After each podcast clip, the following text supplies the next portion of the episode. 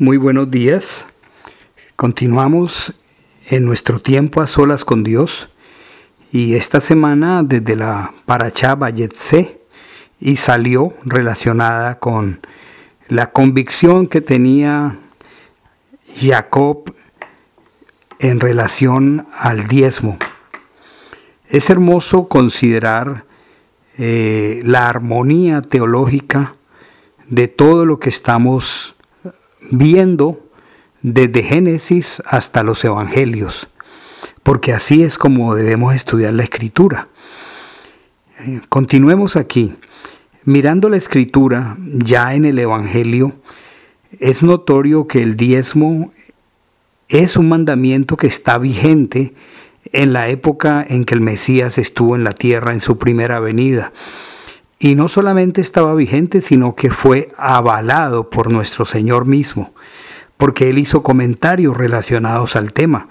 Por ejemplo, aquí en Mateo 23, 23, dice, hay de vosotros, escribas y fariseos hipócritas, porque diezmáis la menta y el eneldo y el comino, y dejáis lo más importante de la ley, la justicia, la misericordia y la fe. Dice, esto era necesario hacer sin dejar de hacer aquello. ¿Qué era necesario hacer? Pues obedecer el diezmo. Esto es lo que tácitamente está diciendo el Mesías. Sin embargo, está diciendo sin dejar de hacer aquello que era lo que estaban los fariseos y los escribas dejando de ejecutar, la justicia, la misericordia y la fe. Y esto es muy interesante porque a veces pretendemos negar un principio eterno porque se cometen errores con él, pero como dice el Mesías, esto era necesario hacer sin dejar de hacer aquello. Lo que sí es notorio es que se había distorsionado el propósito del diezmo en ese momento. Se puede ver que este es un mandamiento con un eh, tono muy social y solidario.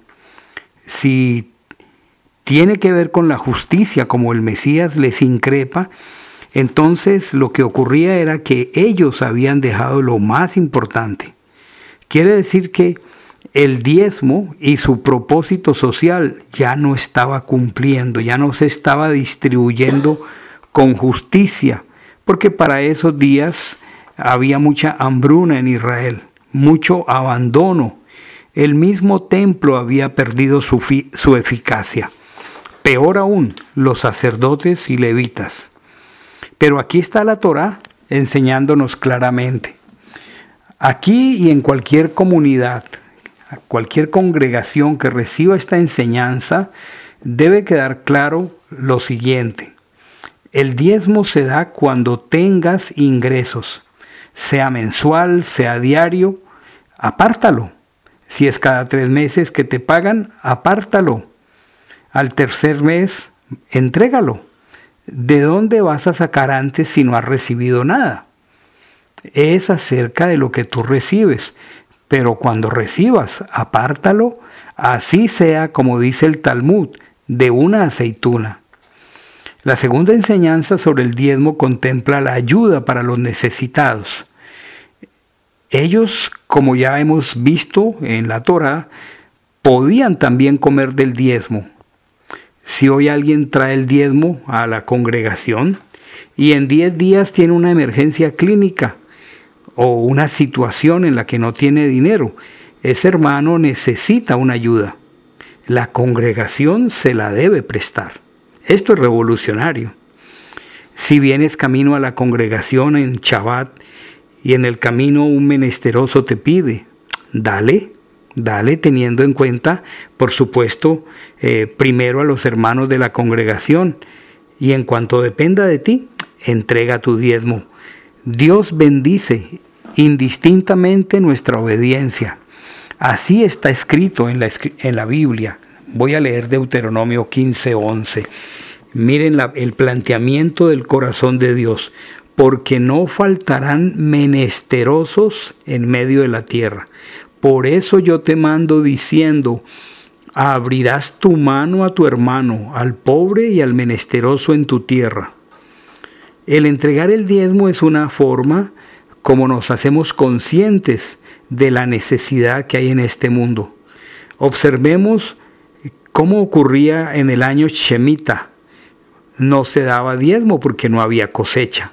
Pero qué precioso, todos podían comer, todos podían entrar en los campos y tomar de lo que había. En Éxodo 23, 10 y 11 la escritura dice muy claro, seis años sembrarás tu tierra y recogerás su cosecha, mas el séptimo año la dejarás libre para que coman los pobres de tu pueblo, y de lo que quedare comerán las bestias del campo. Así harás con tu viña y con tu olivar. Durante el año Shemita no se daba diezmo porque no había cosecha. Pero todas las personas podían entrar y comer del campo, de lo que produjera la tierra. Eso comerían no solamente ese año, séptimo, el octavo y hasta el noveno, cuando la tierra volvía a producir. Porque Dios esperaba que ellos cosecharan. Si no había cosecha, pues no se iba a dar diezmo todavía. Hemos dicho entonces que el diezmo es un cerco para la riqueza. Esta palabra cerco es una palabra muy del contexto de los fariseos y era que ellos se aseguraban que las personas pudieran obedecer. Yo pienso que otra cosa que requerimos es renovar nuestra mente en relación a los fariseos, pero bueno, será tema de otra enseñanza. Y también es muy importante, el diezmo no va a empobrecer a nadie. Esta es la claridad que nos deja la escritura. El diezmo tiene el propósito de que nosotros nos disciplinemos financieramente, que disciplinemos nuestra vida financiera desde una perspectiva bíblica, a partir de un presupuesto. Si alguien recibe, por decir algo, seis mil, el diezmo debe ser 600.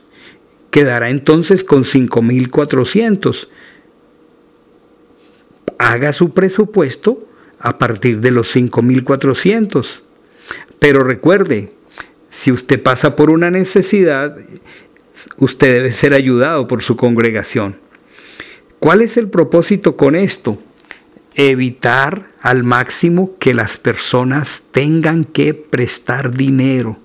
Y no está bien para los creyentes prestar dinero de los incrédulos. Por eso Dios dispuso que aún entre los hijos de Israel no se prestara a interés. El interés de la calle consume el dinero de las personas. Es evidente lo duro, lo difícil, lo complicado que es para las personas hacer uso de las tarjetas de crédito. Hay unos pagos de intereses altísimos, a veces hasta el 28, 30%, de modo que cuando usamos indiscriminadamente las tarjetas de crédito, difícilmente las personas se podrán liberar de esa esclavitud. Entonces, primero libérese de la esclavitud del yugo y cuando usted sea libre, comience a cumplir el mandamiento. Y en las congregaciones debemos ayudar con buen criterio a un hermano que está en estas condiciones para que pueda ser libre primero y luego honre el mandamiento. Lo importante es que se adquiera una cultura financiera bíblica, es decir, saca tus cuentas, evita endeudarte por todos los medios. ¿Cuál es el asunto? Que no haya necesitados. Si usted está pagando un crédito con esas tasas tan diabólicas, no se preocupe por el diezmo. Actúe primero y no preste más. Así como el Mesías le dijo a la mujer, vete y no peques más. Entonces paga y no te endeudes más. Evita al máximo enredarte en el uso de tarjetas de crédito.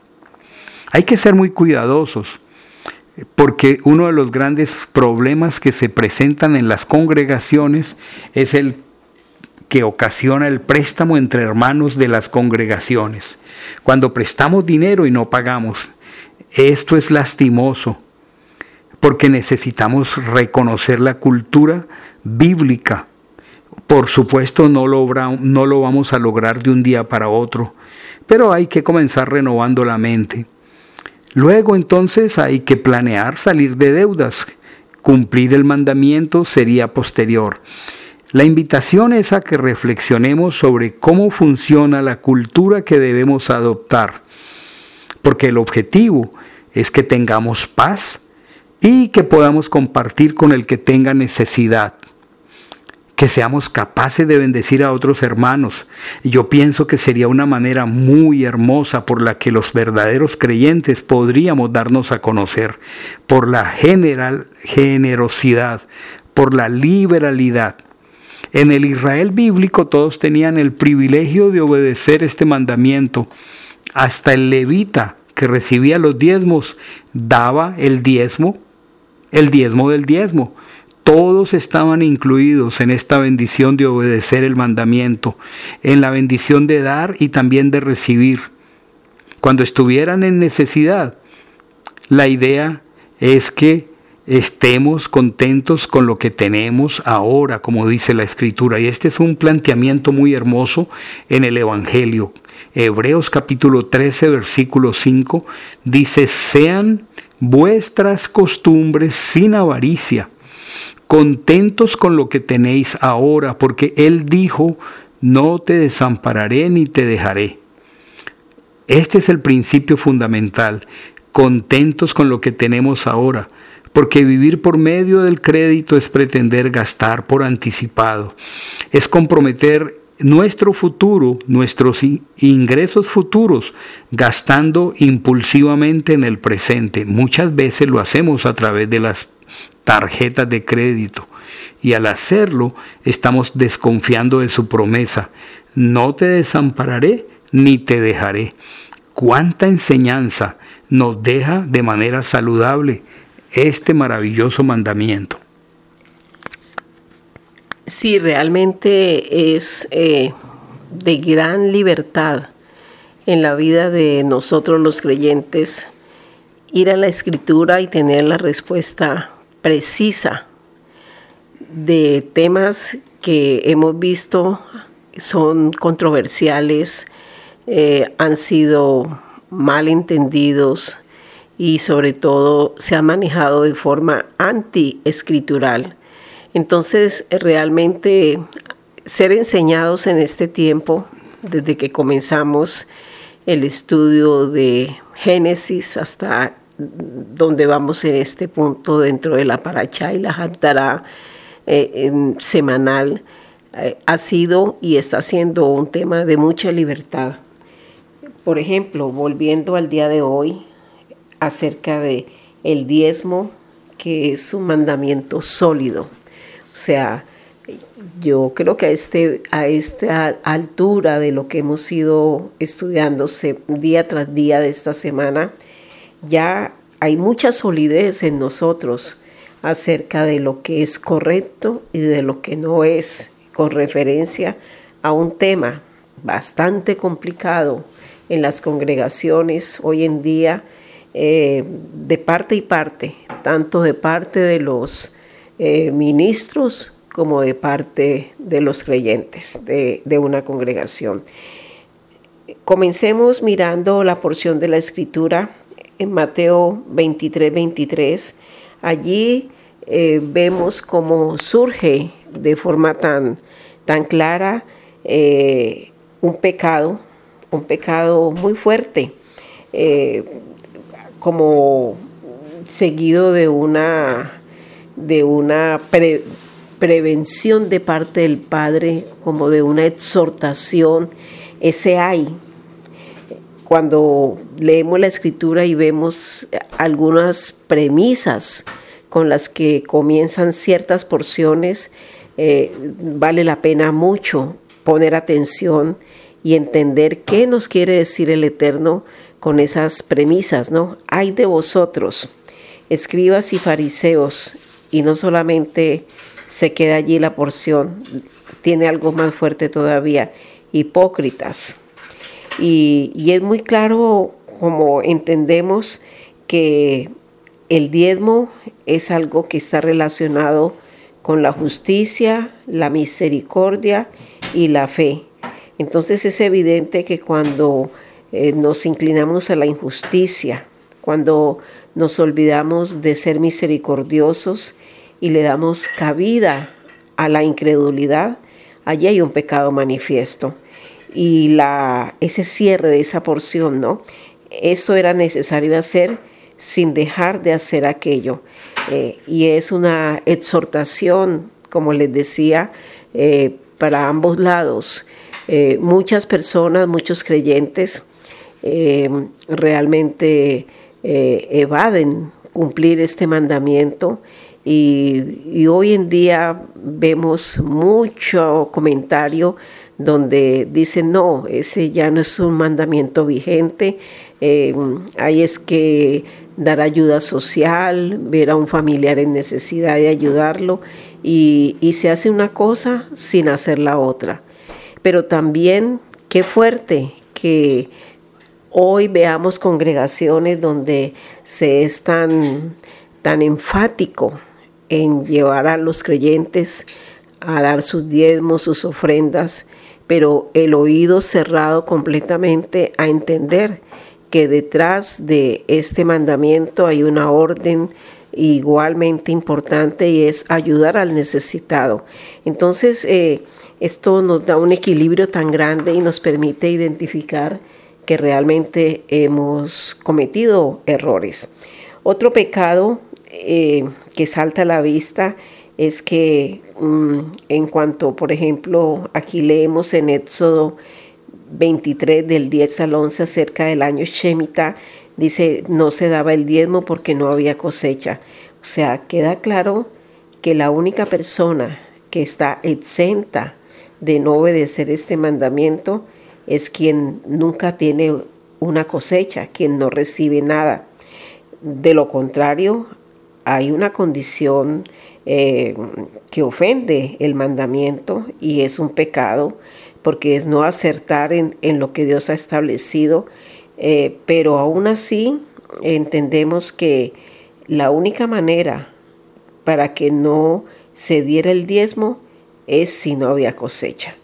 Eh, entonces, mm, como lo vimos en estos días una frase, el diezmo es un cerco para la riqueza, pero hay que tener en cuenta que el diezmo no puede empobrecer a nadie. Entonces, esa dualidad eh, en, desobedecer el mandamiento en algunos y en otros en, despojar a las personas de todo y, llevarlos a una condición de, empobrecimiento al despojarlos con amenazas y con manipulación espiritual, un pecado muy fuerte. Eh, el diezmo entendemos que eh, debe, debe entenderse como esa libertad que nunca pierde de vista el asunto social, el asunto de ayudar, el asunto de que sea una bendición, no una pobreza. Y por eso hemos aprendido esta semana que mm, si una persona que cumple con sus diezmos, con sus eh, compromisos con el Señor, y, y, pero requiere en algún momento tomar algo para porque se presentó una emergencia, eh, puede llegar a hacerlo. O sea, no es una cuestión de legalismo. También hay, hay una condición difícil y es cuando caemos en el pecado del endeudamiento, de la esclavitud. Es un pecado terrible el endeudamiento, el vivir al crédito, el tener que sacar del presupuesto una persona para pagar intereses eh, en la tasa que sea, pero realmente es falta de bendición eh, en la vida de esa persona que tenga que llegar a ese punto. Entonces, mm, hemos aprendido que lo primero que un hermano que esté en esa condición debe recibir esa ayuda, instrucción económica en el manejo de su presupuesto y, salir primero de deudas y antes de cumplir el mandamiento, debe hacerlo. Indudablemente, por eso en estos días veíamos que el diezmo implica generosidad y, y, también representa honestidad, porque si alguien no es honesto, va a encubrir eh, el no obedecer el mandamiento en toda esta serie de, de, situaciones que son importantes de tener en cuenta. Hay que, mm, otro pecado mm, que salta a la vista aquí es eh, el prestar dinero y no, y no pagarlo. Cuando prestamos dinero y no se paga, es lastimoso cómo el testimonio eh, se daña, la relación se daña, eh, se generan tantas enemistades y realmente eso no es una cultura bíblica, el, el prestar dinero y realmente eh, es un pecado que el Padre nos lleve a revisar qué deudas, qué compromisos podemos haber dejado sin cumplir y eso es una deshonra al mandamiento, entonces eh, mm, hacer lo que sea por, por cumplir y, pagar lo que debemos y, no dejarlo de esa manera es un pecado que nos trae mucha pobreza y que mm, primero tenemos que pedirle al Padre que renueve nuestra mente para poder aprender a planear, eh, salir de deudas y entonces cumplir el mandamiento de honrar al Padre. Se necesita honestidad, sobre todo para, no, no, tener, no usar eso como una excusa para no cumplir el mandamiento. Eh, otra, en cuanto a pecados, pues eh, son pecados fuertes que debemos en nuestro tiempo a solas con Dios, cuando tomamos nota de lo que el Padre nos va mostrando, debemos tenerlo muy en cuenta. Si miramos las actitudes, aquí hay una enseñanza muy clara y es que en cualquier comunidad que reciba reciba esta enseñanza en cada uno de nosotros debe quedar claro lo siguiente, el diezmo se da cuando tengamos ingresos.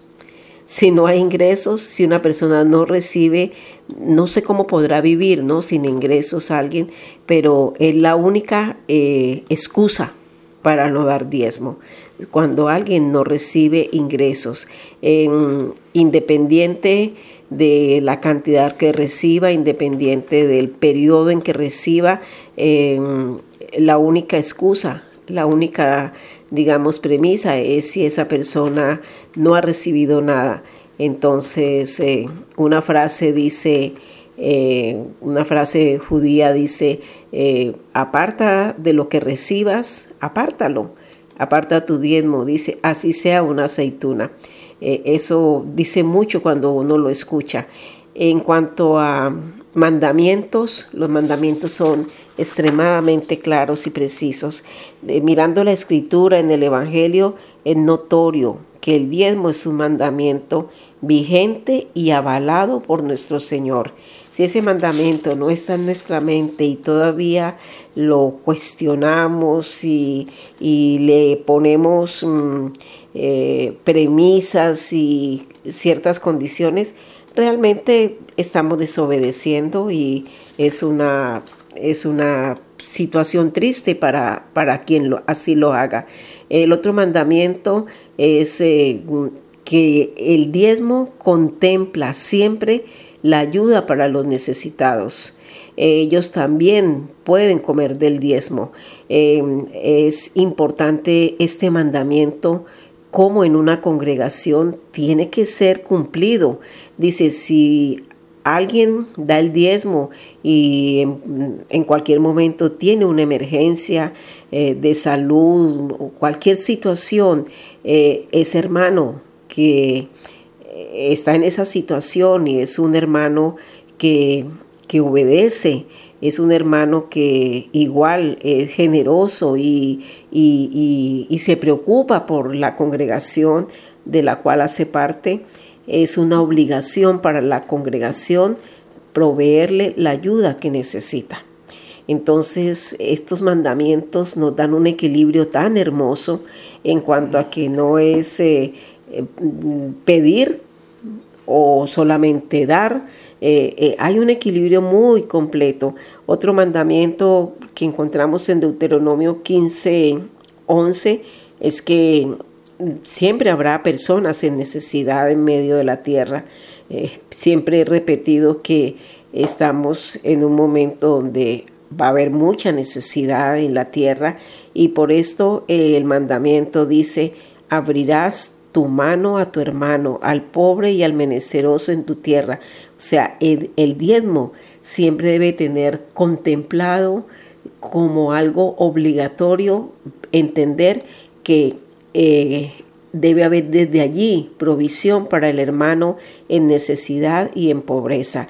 Y, y, todo lo que una congregación planee, prepare, disponga, debe estar siempre atento a ver las necesidades de los, de los miembros de su congregación y dar, pero no solamente quedarse allí, sino extender sus, sus, sus brazos de generosidad a otros. Y, y yo eh, realmente bendigo y alabo al Padre porque en nuestra congregación eh, yo creo que nuestra congregación nunca se queda con el diezmo del diezmo, de todo lo que entra a nuestra congregación e inmediatamente el diezmo es apartado para personas en necesidad, ofrendas voluntarias para situaciones mm, mm, de emergencia que se presentan en cualquier persona. No se levanta exclusivamente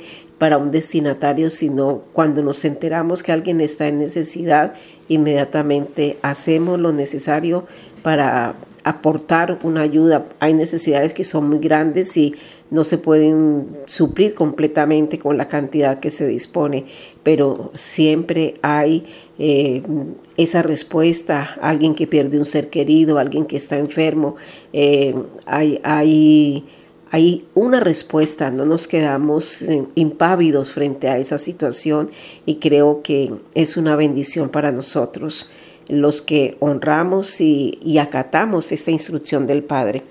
Entonces yo creo que esta semana eh, estamos tan seguros de esta promesa, Hebreos 13:5. Muchas veces se repite y, como algo que estamos eh, reconsiderando, ¿no?